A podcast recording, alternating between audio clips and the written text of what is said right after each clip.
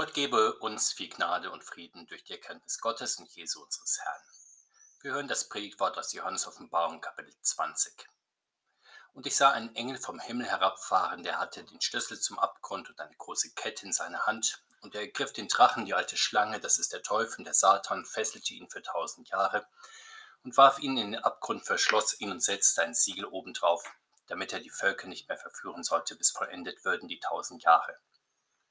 Danach muss er losgelassen werden eine kleine Zeit. Und ich sah Throne und sie setzten sich darauf und ihnen wurde das Gericht übergeben und ich sah die Seelen derer, die enthauptet waren um des Zeugnisses von Jesus und um des Wortes Gottes willen und die nicht angebetet hatten, das Tier und sein Bild und die sein Zeichen nicht angenommen hatten an ihre Stirn und auf ihre Hand. Diese wurden lebendig und regierten mit Christus tausend Jahre. Die anderen Toten aber wurden nicht wieder lebendig, bis die tausend Jahre vollendet wurden. Dies ist die erste Auferstehung. Selig ist der und heilig, der Teil hat an der ersten Auferstehung.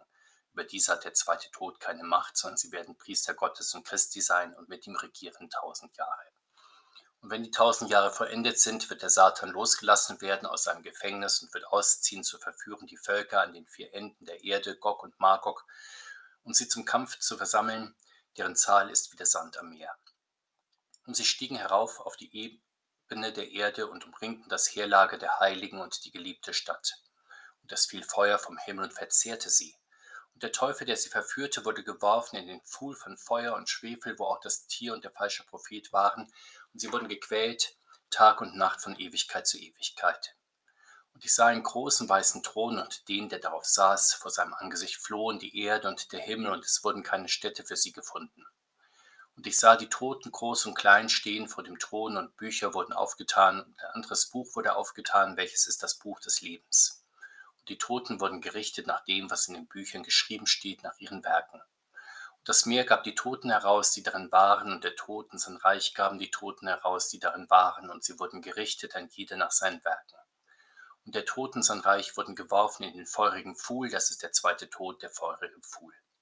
Und wenn jemand nicht gefunden wurde, geschrieben in dem Buch des Lebens, der wurde geworfen in den feurigen Pfuhl.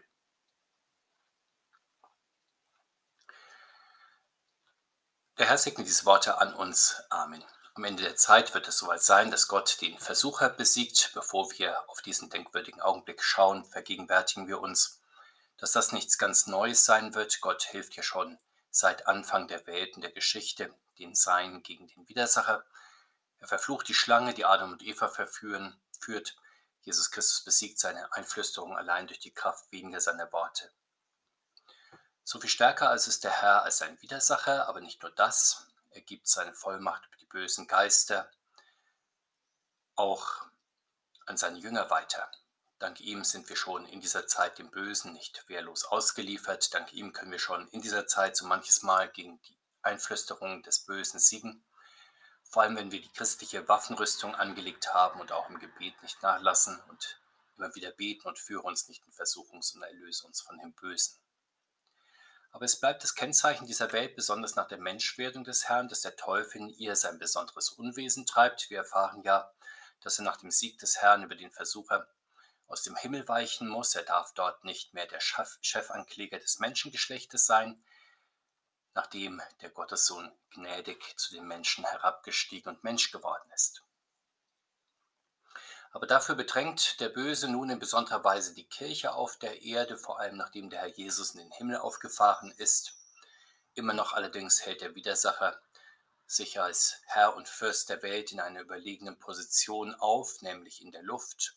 Wir fahren hier aus dem Epheserbrief dass er als Zeitgeist in der Luft regiert, der die Lufthoheit über das Denken und das Reden der Menschen innehat und auch nach Kräften verteidigt. Der finale Sieg über den Teufel erfolgt dann in der letzten Zeit in drei Phasen und damit scheibchenweise, wobei sein Einfluss von dem kommenden Herrn Jesus immer mehr zurückgedrängt wird und er auch mehr und mehr degradiert wird. Die erste Phase, der erhöhte Christus, verbannt den Teufel und seinen Anhang nun aus der Luft auf den harten Boden der Tatsachen. Davon hatten wir in Kapitel 12 gehört. Doch nun plagt er umso mehr die Menschen auf der Erde, vor allem die, die an Christus glauben. Um die zweite Phase geht es in unserem Kapitel. Der längst von Christus besiegte Teufel wird durch einen einfachen Engel ergriffen. der vom Herrn den Schlüssel zum Höllenabgrund bekommen hat. Der Engel fesselt den Widersacher und legt ihn wie ein Hund an eine lange Kette. Dann wirft er ihn in den Abgrund hinein, sperrt ihn dort ein, versiegelt den Zugang mit dem autoritativen Siegel des Herrn. In dieser Tiefe allerdings wird er nur übergangsweise verwahrt, und zwar, wir hören, für tausend Jahre. Die dritte Phase schließlich beginnt dann nach diesen tausend Jahren. Da wird der Teufel ein letztes, aber nur sehr kurzes Mal freigelassen. Wir merken, dass sich in diesen drei Phasen am Ende der Zeit wiederholt, was sich schon in der Heilsgeschichte abgespielt hat. Der Teufel trieb sein Unwesen auf der Welt, durch Christus wurde er gefangen genommen, ab dann noch einmal auf die Menschheit losgelassen, um schließlich endgültig besiegt und auch bestraft zu werden. Damit blicken wir auf die letzten tausend Jahre der Weltgeschichte, in denen der Teufel kaltgestellt ist. Es zeigt sich nun die ausgleichende Gerechtigkeit Gottes. Je mehr der Feind der Menschen erniedrigt wird, umso mehr werden seine Opfer erhöht. Der Herr Jesus lässt die erste Auferstehung an all denen geschehen, die der Teufel aufgrund ihres Christusbekenntnisses hatte töten lassen. Ebenso dürfen an der ersten Auferstehung die teilhaben, die zu Lebzeiten nicht die Weltmacht, das Bild der Weltmacht und das Zeichen der Weltmacht angebetet hatten. Es hatte ja schon nach dem Sühnetod des Herrn und seiner Auferstehung eine vorgezogene Auferstehung unter einzelnen Heiligen gegeben, so berichtet es uns das Matthäusevangelium. Nun am Ende der Zeit betrifft diese erste Auferstehung nicht nur einige wenige Heilige, sondern alle treuen Märtyrer und besonderen Christusbekenner ohne Unterschied. Diese Auferstandenen nun sind die ersten der Auferstehung der Nachfolge des Herrn, die anderen Toten müssen bis zur zweiten Auferstehung warten, die dann am Ende der tausend Jahre erfolgt und an die sich dann das letzte Gericht anschließt. Die, die an der ersten Auferstehung teilhaben, werden in besonderer Weise selig gepriesen, denn über sie hat der zweite Tod keine Macht. Damit ist gemeint, dass sie nicht in das Gericht kommen, sondern schon vom Tod zum Leben hindurchgedrungen sind aber was tun eigentlich die auferstandenen Heiligen in den tausend Jahren? Wir erfahren, dass sie sich auf Throne setzen, Gericht halten und mit dem Herrn regieren. Zudem sind sie im Gottesreich als Priester Gottes tätig. Sie genießen, so können wir schließen, einen Zustand der Verklärung und Verherrlichung in der Anbetung des kommenden Herrn.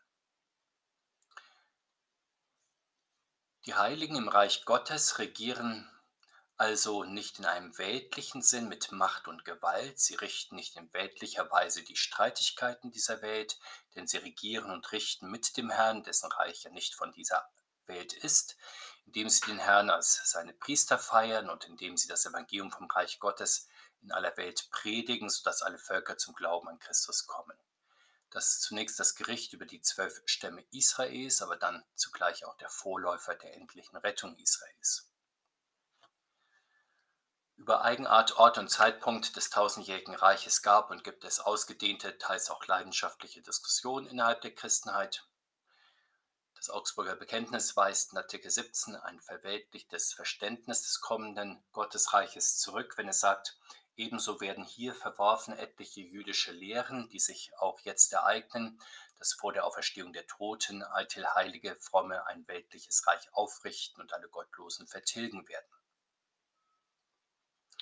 Die Ablehnung eines weltlichen Reiches betrifft zunächst die jüdische Vorstellung von einem messianischen Königreich vor der Auferstehung der Toten, dann aber auch den Traum, die Kirche soll und könne in dieser Welt und Zeit irgendwann einmal einen weltlichen Gottesstaat errichten, in der sie auch die Besitzerin der weltlichen Macht sein werde.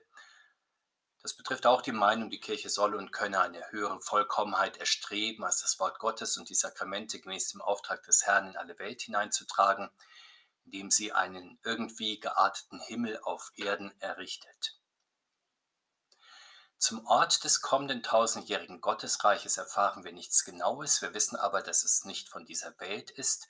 Damit ist noch nicht gesagt, dass es eine Exklave im Himmel ist, denn der Himmel ist zwar der Ort der erlösten Seelen, aber noch nicht auf den erneuten Himmel und die erneute Erde herabgekommen. Ein Exklave ist das Reich Gottes allerdings immer seitdem der Herr Jesus es auf diese Erde gebracht hat, sodass es mitten unter uns ist, wo das Wort des Herrn verkündigt wird und seine Sakramente gereicht werden. Schauen wir auf die Zeit des tausendjährigen Reiches. Sein Anbruch ist schon sehr oft ausgerufen und noch öfter berechnet worden. Manche hielten es schon für gekommen, als im Römischen Reich nach den ersten Christenverfolgungen das Christentum Staatsreligion wurde. Um das Jahrtausend stieg die Erwartung seines Anbruchs noch einmal stark an. Im 16. Jahrhundert gab es in Deutschland, etwa in Münster, aber auch anderswo christliche Gruppen, die das tausendjährige Reich als einen christlichen Gottesstaat ausriefen. Auch verweltlichte Erwartungen des tausendjährigen Reiches gibt es. Bekanntlich waren der Marxismus und der Nationalsozialismus von Endzeiterwartungen im Stil eines tausendjährigen Reiches geprägt. Das Dritte Reich verstand sich selbst als tausendjähriges Reich und überdauerte dann bekanntlich zwölf Jahre. Für manche Christen war auch die Neugründung des Staates Israel im 20. Jahrhundert der Beginn des tausendjährigen Reiches. Weltanschauungen und Ideologien rufen auch heute immer wieder den Himmel auf Erden und eine ganz neue Zeit aus, in der eine entscheidend neue, wenn nicht sogar die ultimative Stufe der Menschheitsentwicklung erreicht ist. Auch das Jahr 2000 brachte eine sehr fortschrittsgläubige Millenniumserwartung herrlicher neuer Zeiten mit sich. Die Reformatoren machten unter Berufung auf die Heilige Schrift und die Kirchenväter deutlich, dass man das tausendjährige Reich allerdings nicht willkürlich irgendwo in der Zeit ansiedeln und zu gewissen Zeitpunkten ausrufen kann. Und zwar aus dem einfachen Grund, der schon in Psalm 90 festgehalten ist. Denn tausend Jahre sind bei dir wie ein Tag. Nicht einmal der Herr Jesus selbst weiß, wann der himmlische Vater ihn zu seinem zweiten Advent auf die Erde zurücksenden wird und wann er dem himmlischen Vater dann das Gottesreich übergeben wird. Insofern bleibt es auch für die letzte Zeit der Weltgeschichte dabei, dass das Reich Gottes durch Wort und Sakrament des Herrn mitten unter uns ist, aber dass wir seine Anwesenheit vornehmlich glauben und nicht sehen können. Wir sollen also nicht von positiven Erfahrungen und angenehmen Entwicklungen innerhalb der Kirche oder der Welt auf das Ende und das schließliche Kommen des Herrn schließen, es bleibt dabei, dass der zweite Advent des Herrn kommt wie ein Dieb in der Nacht und wir den genauen Zeitpunkt nicht wissen und auch nicht wissen sollen. Vielmehr gilt es für die Kirche und Gemeinde aller Zeiten, diesen entscheidenden Augenblick durch Wachsamkeit des Glaubens und Beten zu erwarten. Weiter erfahren wir, dass nach Ablauf der tausend Jahre der Teufel noch einmal für kurze Zeit aus einem Verlies entlassen wird. Er darf ein letztes Mal für ein letztes Zucken sein Haupt erheben wir überlegen, warum der Herr ihm noch einmal erlaubt, zurückzukehren und das immer und immer wieder, davor auch schon. So wie das Kommen des Herrn ein immer kräftigeres Andrängen ist gegen Ende der Weltgeschichte mit Sieg um Sieg, so wird der Widersacher immer stärker verdrängt gegen Ende hin mit Niederlage um Niederlage.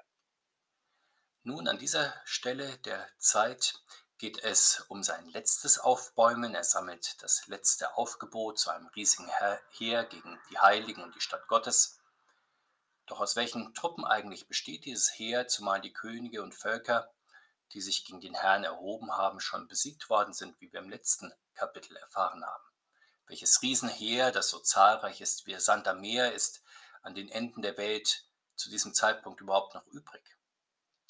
Es wird hier geheimnisvoll Magog genannt, das von Gog angeführt wird. Diese Namen sind dem Buch Ezekiel entnommen. Wir erfahren, dass dieses Heer auf die Erde aufsteigt. Und es kann sich hier nur um das zahllose Heer der Toten handeln, angeführt vom Tod selbst. So schafft es der Widersacher Gottes in einem letzten Akt, sogar die Toten noch zu verführen und zum Aufstand gegen den Herrn Christus und die Sein zu verleiten. Das Totenreich und die Hölle öffnen gleichsam ihren Schlund, um die Erde endgültig zu verschlingen. Die Toten und die Verdammten versuchen die Lebenden und die Geretteten in einem letzten Aufbäumen noch in ihr Verderben hineinzuziehen. Doch der Herr kämpft auch jetzt für die Heiligen, diesmal nicht in Person und mit dem himmlischen Heer, sondern indem er das Toten- und Höllenreich mit Feuer vom Himmel auf Distanz hält, es zerstört und damit in den Abgrund zurückschickt, in den es gehört, ein Vorläufer aus alter Zeit hierfür, der das sozusagen vorab bildet, ist ja etwa Sodom und Gomorra. Nun ist das letzte Aufbäumen des Widersachers am Ende. Er wird nun auch in die Feuerhölle geworfen, in der das Weltreich und der Antichrist schon sind. Wir erfahren, dass sie dort von Ewigkeit zu Ewigkeit gequält werden. Das ist nun nicht allein Strafe für ihren Aufstand gegen Gott, sondern auch selbst erwähltes Los, denn die Erlösung aus dieser Feuerqual, die ihnen mit allen verlorenen Seelen immer und immer wieder mehr und mehr auch gegen Ende der Weltgeschichte hin angeboten worden ist, haben sie ja beständig zurückgewiesen und ausgeschlagen. So finden sie sich als endlose Quälgeister am Ort endloser Qual wieder. Das haben sie sich dann vornehmlich selbst zuzuschreiben, nicht aber dem überstrengen Gericht Gottes. Unser Blick wird nun schließlich auf den großen weißen Thron des Herrn Jesus im Himmel gerichtet.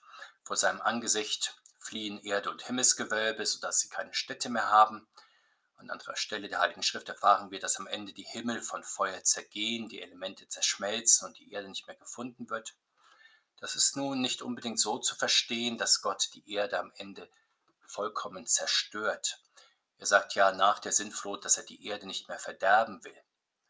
Man mag sich das für das Ende so denken, wie in unserer Stelle angedeutet, dass die alte Erde, die Gott einst aus dem Nichts geschaffen hat, vor ihm weicht, wie ein Stern oder eine Galaxie, die sozusagen in die Ferne abdriften und damit ist dann Raum frei für den neuen Himmel und für die neue Erde. Wie das alte Gottesvolk zwischen dem alten Ägypten einerseits und dem verheißenen Land andererseits steht, so nun die auferweckte Menschheit zwischen der weichenden alten Erde und der kommenden neuen Erde. Es stehen die Toten auf, die zu Land und zu Wasser, jung oder alt, verstorben waren. Die Märtyrer und treuen Christusbekenner waren ja bereits der ersten Auferstehung teilhaftig geworden. Nun in der zweiten Auferstehung folgen alle anderen Menschen, Christen ebenso wie Heiden. Die in den Himmel gefahrenen Seelen werden mit ihren auferstandenen Leibern vereint, die Seelen aus der Hölle beleben ihren auferstandenen Körper, alle sind schließlich vor dem Thron Gottes zum Gericht versammelt. Nun werden die Gerichtsbücher geöffnet. Es gibt ein Buch des Lebens, in dem die Namen derer enthalten sind, die zur Rettung in die Ewigkeit bestimmt sind. Dann existieren offenbar Gerichtsbücher, die die Werke der Menschen beinhalten. Doch wie nun genau richtet der Herr auf der Grundlage dieser doch recht unterschiedlichen Bücher? Für die Märtyrer war schon die Möglichkeit der Schrift betrachtet worden, dass sie nicht in ein kritisches Gericht kommen, sondern übergangslos vom Tod ins ewige Leben hineindringen. Wie verhält es sich aber bei den anderen Menschen, Christen und Heiden? Offenbar findet das Gericht als Abgleich des Lebens und des Gerichtsbuches statt. Bei einem Christen zum Beispiel, der durch die Taufe ins Lebensbuch eingetragen ist, wird im Gerichtsbuch nachgesehen, ob er auch aus dem Glauben gelebt und gewirkt hat. Bei einem Heiden etwa, der zunächst nicht ins Lebensbuch eingetragen ist, aber mit guten Werken der Wahrheit des Herrn Jesus gehorcht hat, mag es dennoch einen Eintrag dann ins Buch des Lebens und die Rettung im Gericht geben.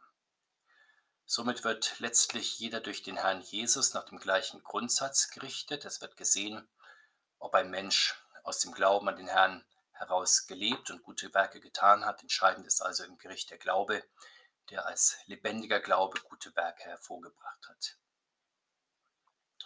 Schließlich folgt der letzte Akt des Gerichtes. Als letzter Feind werden der Tod und das Totenreich in die Feuerhölle geworfen. Wir erfahren nun, dass dieses ewige Feuer der zweite und endgültige Tod ist. Wir könnten auch sagen, das ewige Verglühen. Dieses Schicksal teilen dann auch alle, die nicht im Buch des Lebens gefunden wurden. Sie erleiden auch das ewige Verglühen.